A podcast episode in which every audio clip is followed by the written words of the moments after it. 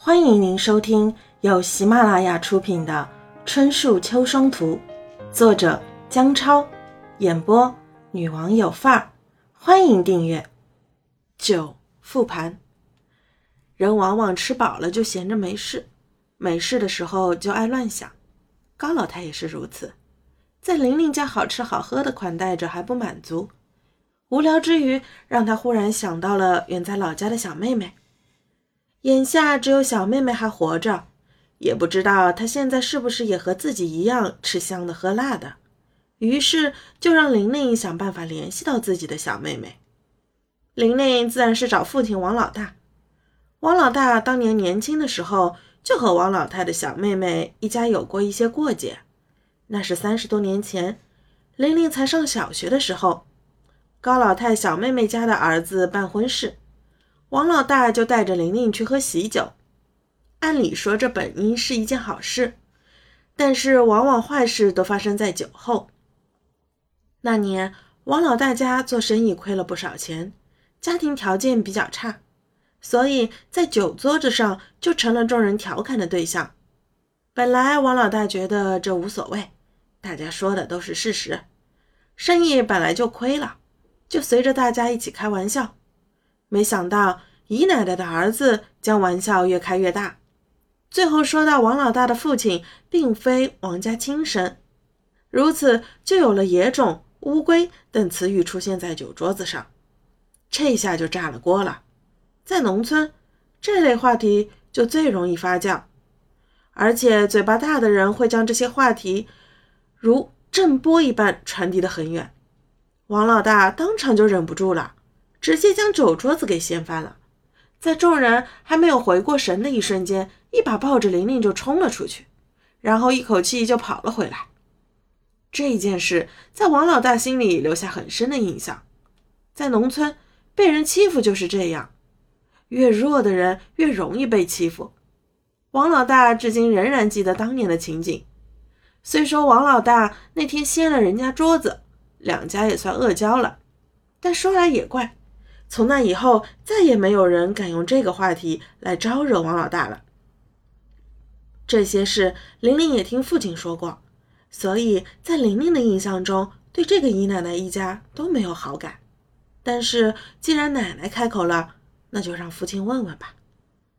王老大很快便打听到了情况：高老太的小妹妹得了严重的类风湿，现在几乎是瘫痪在床，说严重点，就只剩一口气了。王老大也顺便说了下高升的情况。目前高升好像是流落街头。当年高升让姑姑高老太逼着玲玲让出学位，然而自己的继女邓晶晶并没有争气，没多久便因为谈恋爱大了肚子被学校开除了。而高升当时手头上的钱也被邓姐给吃干抹净，后面就住在王老大的街上的商铺里。久而久之。高升就对这个商铺产生了想法，不知通过什么手段，竟瞒着王老大将商铺给卖了。邓杰见高升手里又有了钱，当然又使各种手段。没过几年，高升的钱又被邓杰败了个干净。这下高升彻底没钱了，也没地方去弄钱。邓杰见高升这里实在榨不出什么了，就将他一脚踢开，然后在外面又拼了一个有钱的。至于高升，现在也落得一把年纪，除了到处骗吃骗喝，也没多大的作为。他也曾想过找姑妈帮他，但是这些年高老太从来没有回去过，高升就是想找姑妈也没地方找。当听闻这些事情的时候，高老太的情绪差点就失控了。他觉得作为老高家的老大，他没有照顾好妹妹和外甥，都是他的错。他要对妹妹负责，要对外甥负责。不然，对不起高家的列祖列宗，更对不起死去的弟弟。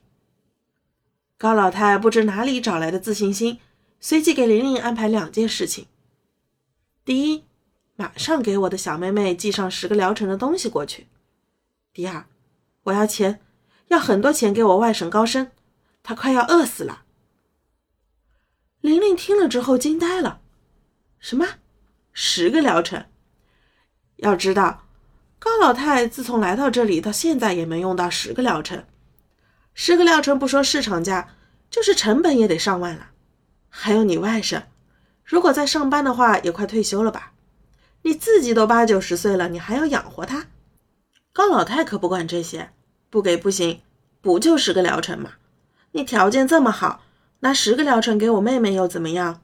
高升需要钱，我自己有一点，你们再给他一些，不就有很多了吗？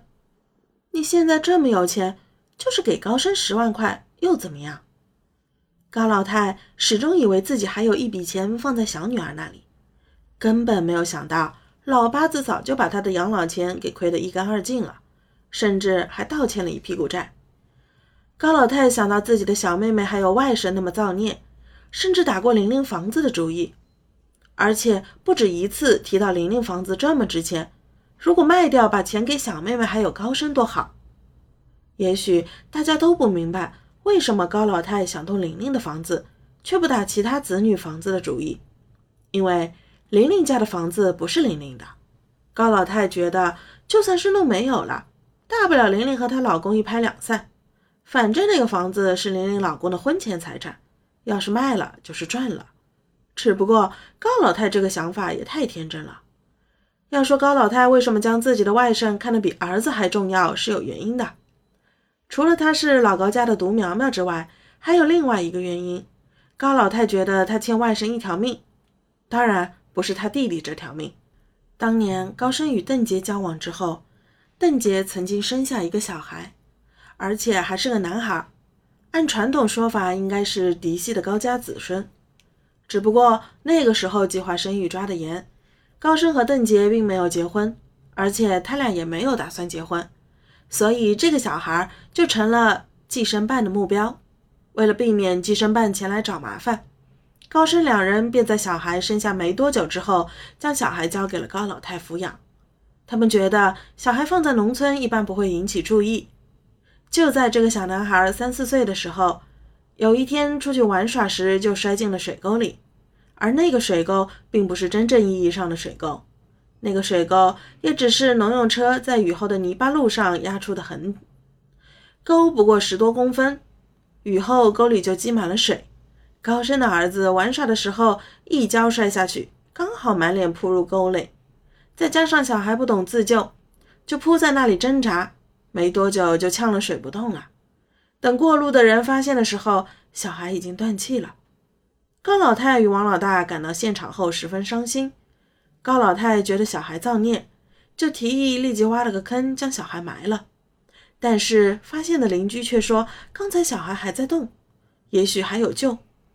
高老太则认为只是没有死透而已，大手一挥，直接将小孩埋了。从那以后，高老太夜里经常梦到这个小孩，梦到小孩在水沟里挣扎，梦到小孩告诉他自己喘不过气来。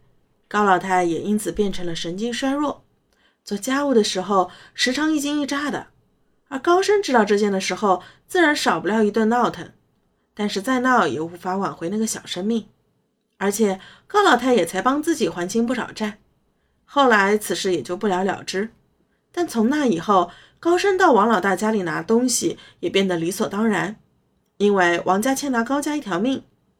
王老大脾气也好，又觉得理亏，就随他拿吧。高老太自从知道小妹妹还有高升的情况之后，那段的时间心情十分复杂，就是一心想从玲玲那里弄些东西给小妹妹调理身体，最好再弄些钱给高升。高老太心想，不给我就闹你，再加上玲玲的两个幼儿在家里又比较吵闹，高老太的火爆脾气这下就起来了。不给是吧？我老高的豪言壮语都放出去了，这会说不给也太没面子了。于是，各种恶劣语言和脾气都使出来。在洗衣服的时候，会将盆子摔得砰砰响；关门的时候，也像砸门一样。偶尔家里开门通风的时候，也故意把声音说得大大的，意思就是这个孙女不孝等等。听众朋友，本集已播讲完毕，请订阅专辑，下集精彩继续。